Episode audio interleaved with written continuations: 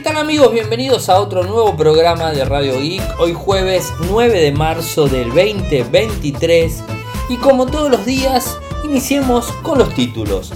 Los usuarios de Netflix van a poder ahora personalizar los subtítulos desde la misma aplicación en los televisores, en las computadoras y por supuesto en el formato web. Bing supera los 100 millones de usuarios activos diarios gracias por supuesto a la incorporación del chat GPT. Esto es lógico. El nuevo widget de Google Keep está disponible para todos los usuarios y lo podemos utilizar. Ahora les voy a contar para qué sirve. Nuevamente tenemos que hablar de parches de seguridad en cuanto a Android, los que vendrían a corresponder a marzo del 2023, que por supuesto siempre se dan en el primer lunes de cada mes. Eh, por otro lado, les cuento que Instagram tuvo ciertos problemas en el día de hoy, donde funcionó eh, mal eh, y algunos inconvenientes también generó. No solamente funcionando mal, sino también generó inconvenientes. En el día de hoy subí un videito cortito en donde les hablo de algo que particularmente creo que va a ir avanzando a lo largo del tiempo y tiene que ver con el uso de la inteligencia artificial y lo que serían los deepfake en voz, ¿no? O sea, ustedes dicen deepfake en voz, sí, sí, sí, justamente eso. En, por supuesto, en los videos, en mis cuentas, Ariel M. como la encuentran normalmente, no me explayo tanto porque trato de ingresarlo en el menor tiempo posible, siempre eh, no llegando a los dos minutos. Entonces trato de resumirlo. Pero a la noche, aquí en Radio Geek, bueno, amplío por supuesto la información, eso como para que lo tengan siempre en cuenta. Eh, y bueno, lo que yo les decía es que se dieron varios casos en Estados Unidos y en Canadá particularmente, eh, en donde personas mayores de edad, por supuesto, se tuvieron un inconveniente. Una persona que se hizo pasar o la voz de un familiar de ellos se hizo pasar por ese mismo familiar y los terminó estafando. Algo que normalmente ya lo conocemos. Aquí en Argentina lo hemos visto bastante en el tiempo de la pandemia, en donde te llamaban y te decían que era tal o cual persona y trataban de engañarte, te decían, digamos, a los abuelos le decían que eran los nietos y como los abuelos quizás eh, se acuerden bien la voz o no o se puedan confundir, los terminaban engañando y les pedían que les envíe dinero de forma digital, por supuesto, o que iban a pasar a buscar dinero por la puerta de su casa. Un montón de engaños que lamentablemente eh, se dieron y que lamentablemente se van a seguir dando en el transcurso del tiempo. Hay que estar muy pero muy atentos. Eso se llama ingeniería social no te están hackeando, eh, no te están robando. Digamos, sí te roban, eh, pero vos le das de tu propia voluntad. O sea, esta persona, eh, por su propia voluntad, pensando que está haciendo lo correcto, le está brindando dinero es eh, aquí en Argentina lo conocemos como el cuento del tío, ¿no? O sea, después fíjense, googleen lo que es el cuento del tío, tiene una historia muy interesante el tema del cuento del tío y, no, no va justamente aquí al, a la temática del podcast pero te mienten eh, y bueno, te, terminan este, eh, sacando dinero, ¿no? Eh, principalmente pasa por ese lado. ahora los ciberdelincuentes han avanzado un poquito más y están empezando a utilizar la inteligencia artificial para algo que no está pensado usarse. Y, que tiene que ver para el engaño. ¿Y qué es lo que hacen? A ver, ustedes dicen, uh, es muy sofisticado, pero no, realmente es sofisticado, pero es eh, factible de hacerlo. No les voy a decir cómo se hace, no les voy a decir en dónde lo pueden buscar, ni nada, eh, porque tampoco uno quiere estar enseñando este tipo de cosas. Eh, es de público conocimiento que se puede encontrar toda la información. ¿no? Más allá de todo eso, ¿qué es lo que hacen? Detectan el perfil de determinada persona que le quieren clonar la voz, por así decirlo, y entonces se toma un determinado fragmento del audio de esa persona, ya sea por Instagram, por un canal de YouTube, por un podcast, lo que fuese, ¿no? un, TikTok, lo que sea. Se toma ese audio, eso la inteligencia artificial lo trabaja y después le hacen decir lo que se les ocurra, ¿no? Y entonces, ¿qué sucede? Bueno, eh, llaman a personas y bueno, se hacen pasar por un familiar directo eh, y cuando escucha del otro lado, del otro, del otro lado del tubo, escucha la voz de la persona que uno quiere, bueno, y, y le está contando una situación o le está diciendo, mira, necesito plata por tal o cual cosa, la mayoría de las personas termina cediendo eh, y bueno, se termina concretando la estafa. Y lo hacen con inteligencia artificial. Entonces lo que yo les contaba hoy, más allá de contarle esta, esto puntualmente, y acá lo explayo más, lo que les decía es que empiecen a utilizar en su grupo familiar, ¿no? en, el, en el grupo en general, una palabra clave. O sea, no sé, pajarito. No sé, se me ocurre. Cada vez que necesiten confirmar realmente que es tu sobrino, tu sobrina, tu nieto, tu nieta, tu hijo, tu hija, lo que sea, tu papá, tu mamá, tu abuelo, tu abuela, bueno, que te tenga que brindar la palabra clave. Y si la persona no brinda la palabra clave, ya desestimar completamente el llamado, ¿no? Por supuesto, esto siempre eh, tomándolo en conciencia todo el grupo familiar y que sepan que esa palabra la van a mencionar todos en un momento determinado. Si les pasó algo, si lo que fuese, ¿no? O sea, eh, entonces cuando vos escuchás que dicen pajarito, en este caso que tomé como ejemplo, bueno, sabes que realmente es la persona que te está hablando, es la persona que realmente corresponde y no es una mentira. Es, digamos, es una manera de tratar de romper lo que tiene que ver con la ingeniería social. Parece tonto, ¿no? Lo que le estoy contando parece tonto, parece algo muy básico, muy simple, pero eh, lo bueno de las cosas básicas y simples es que terminan rompiendo cosas complicadas que los ciberdelincuentes le buscan la forma eh, utilizando la ingeniería social para tratar de estafarnos. Así que tratemos de, buscar herramientas eh, básicas y simples eh, para poder este, resguardarnos. O sea, yo les recomiendo que utilicen una palabra clave que solamente la gente del grupo familiar bien cercano la sepa y que todos estén de acuerdo con la misma y llegado el caso se utilice eh, para que sirva y que digamos que no te termine haciendo un mal. Bueno, arranquemos con, más noticias. Eh, Netflix, eh, Netflix TV directamente, la gente de The Verge está publicándolo, donde desde ahora se va a poder cambiar el texto de los subtítulos, eh, digamos, de estándar a mediano, pequeño o grande. También ponerle una sombra, texto blanco, texto de color, en diferentes estilos, oscuro, contraste, amarillo, claro, negro, lo que fuese. Esto los usuarios que utilizan, no sé cuántos lo hacen, yo particularmente nunca lo he utilizado, pero los usuarios que ven Netflix desde la computadora, desde el navegador, tienen esta posibilidad, bueno, de ahora en más lo vas a tener en Chromecast, lo vas a tener en un Smart TV, lo vas a tener eh, en un smartphone, lo vas a tener y vas a poder modificar. Creo que es, es un avance a tratar de, ver un poco eh, la información de las películas y todo de la mejor manera posible. Aunque tengo que reconocer que somos bastante vaguitos y ya es como que queremos que esté todo traducido, ¿no? O sea, que, esté en nuestro mismo idioma, ¿no? Que esté doblado, mejor dicho.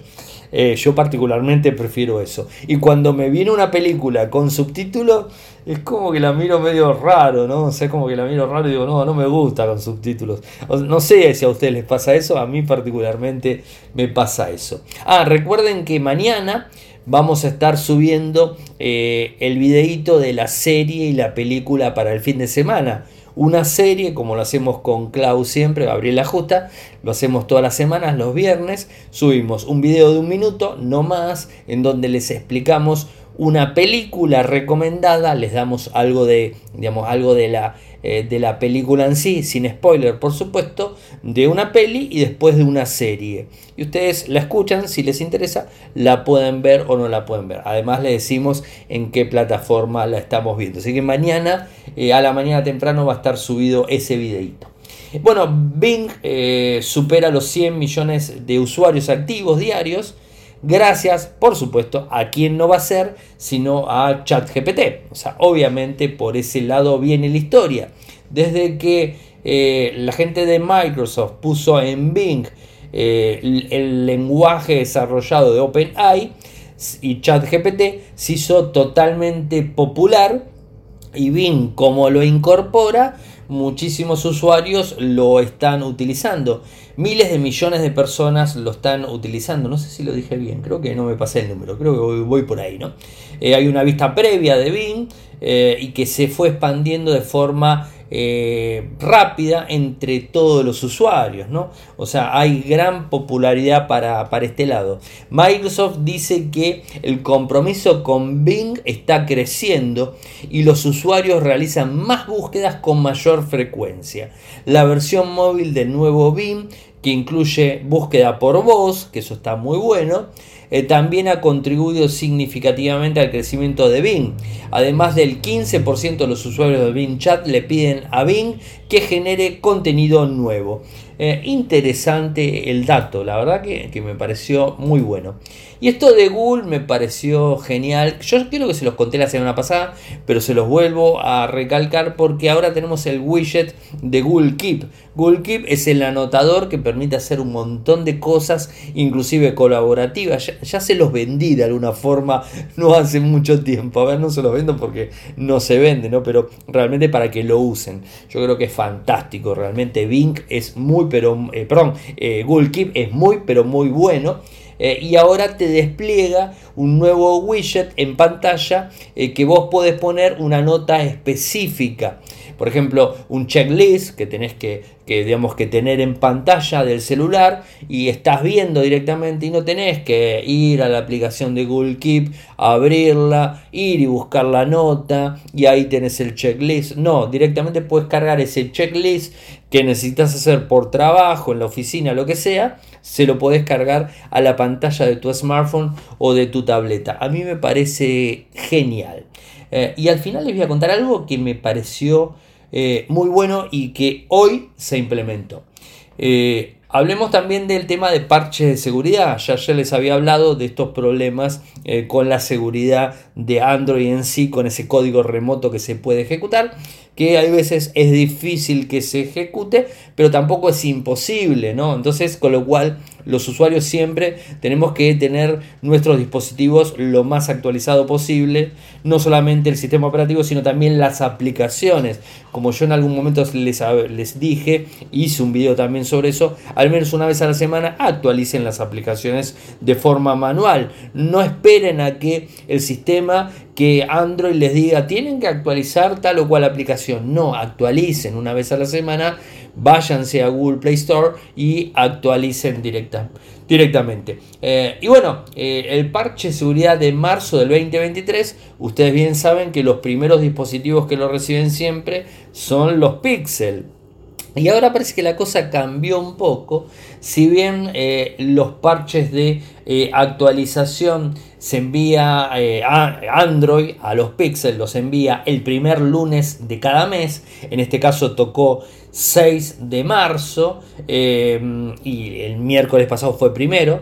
Eh, ¿Qué es lo que sucedió? Parece que Google lo envió a los fabricantes y el que primero lo implementó fue Samsung. Samsung de hecho está actualizando en algunas regiones del mundo. Aquí en Argentina nada todavía. Pero en muchas regiones del mundo está empezando a actualizar actualizar S23, S22, Flip y Fall, lo está empezando a actualizar con el parche de seguridad de marzo del 2023, inclusive antes de que lo tenga el Google Pixel. Algo extraño y que no debería ocurrir, pero bueno, en este eh, caso particular está sucediendo.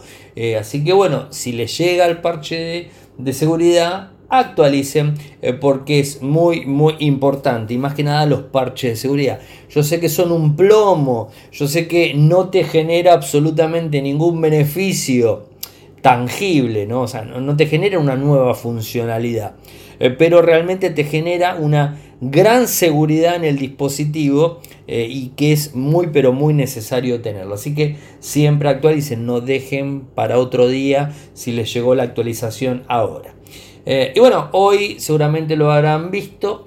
Instagram estuvo con algunos problemas. De hecho, eh, algunos de los que vieron seguro el video que subí a la mañana de, eh, esto de, del chat boss o de lo que sería la inteligencia artificial en, en Fake Boss, lo subí a Instagram, Ariel Mecor por supuesto, y subió 30-40 segundos y realmente el video duraba un minuto 15. ¿Desde dónde lo subí? Desde el celular.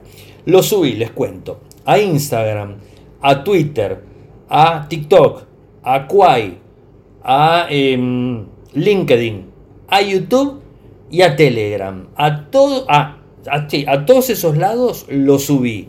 Bueno, en el único lado que salió mal, mal, solamente que en 30 y 45 segundos creo que pasó, fue en Instagram. Arrancaba el audio, el video, y a los 45 minutos ¡pum! se cortaba. Me avisaron, lo eliminé y lo volví a cargar. Entonces empecé a ver qué era lo que pasaba. Bueno, evidentemente eh, Instagram en el día de hoy tuvo complicaciones, estuvo teniendo problemas en la aplicación, inclusive Tom Detector avisó de estos inconvenientes y al parecer también hacía entrecortes de video. Eh, lo solucioné del lado mío puntual, lo solucioné eh, subiéndolo directamente desde, eh, desde el navegador en la computadora, lo subí y no tuve problemas. Eh, pero tuvo inconvenientes. por lo que tengo entendido, no hay ningún reporte oficial, pero el inconveniente estuvo. y seguramente muchos influenciadores, influencers en sí, no les habrá gustado absolutamente nada esto porque realmente va en contra de, de su trabajo. Así que bueno, como digamos, este, eh, ¿qué es lo que yo les podría decir? Bueno, cuando terminen de subir un video, chequeen que el video esté completo y no les pase como me pasó a mí, que tenía más de 100 visualizaciones hasta que me di cuenta y lo eliminé y lo volví a cargar. O sea, perdí 100 visualizaciones totalmente, eh, digamos, este sin, eh, sin servir para nada porque lo tuve que eliminar. Y una de esas personas fue la que me, me dijo, Ariel, mira que tu video está más corto. Y se nota que está cortado el video, no es que está más corto, se nota que se corta abruptamente. Y bueno, justamente porque le faltaba tiempo. Así que bueno, eso ténganlo en cuenta. Eh, y algo que mañana va a ser un video cortito, seguramente, se los voy a mostrar para que lo vean, es vayan, hoy, hoy que me están escuchando, vayan a Google Play Store y actualicen las aplicaciones y fíjense si se les actualizó Google Fotos.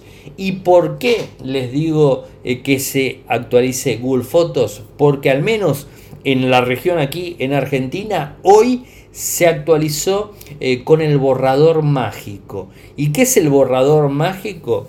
El borrador mágico en Google Fotos te permite borrar directamente una imagen que esté atrás. No sé, por decirte algo le sacaste una foto a, tu nene y de repente salió una señora atrás mirando y la verdad que no la querés tener a la señora atrás, ¿no? No, no, no te gusta, no te interesa. Bueno, el borrador mágico lo que hace es pintas a la señora, le das ok y automáticamente te borró a la señora y te reacomodó el fondo sin problema. Estás en la playa y salieron muchas personas alrededor, bueno, el borrador mágico lo hace.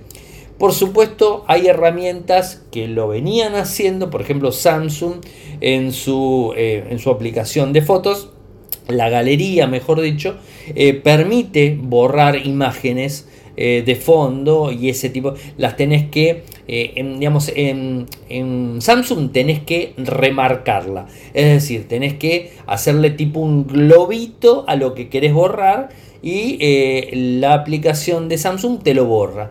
En el caso de Google Fotos no lo pintas. Lo pintas, ¡pum! lo borra, se reacomoda y lo hace.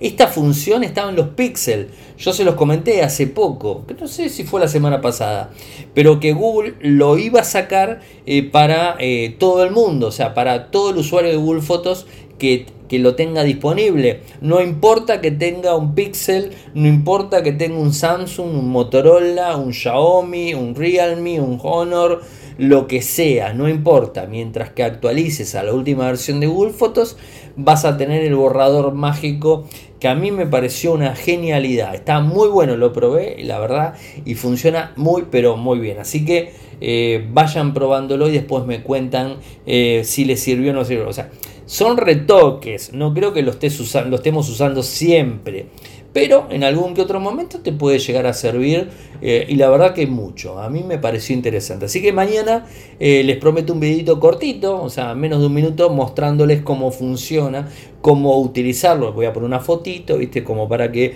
les muestre cómo borro, eh, digamos, este, una persona o un objeto también puedo borrar puedes borrar el objeto y directamente ahí este, trabajar sobre la misma y queda la verdad un muy buen trabajo bueno, gente, llegamos al final del programa del día de hoy y de la semana. Recuerden que Radio Geek de lunes a jueves.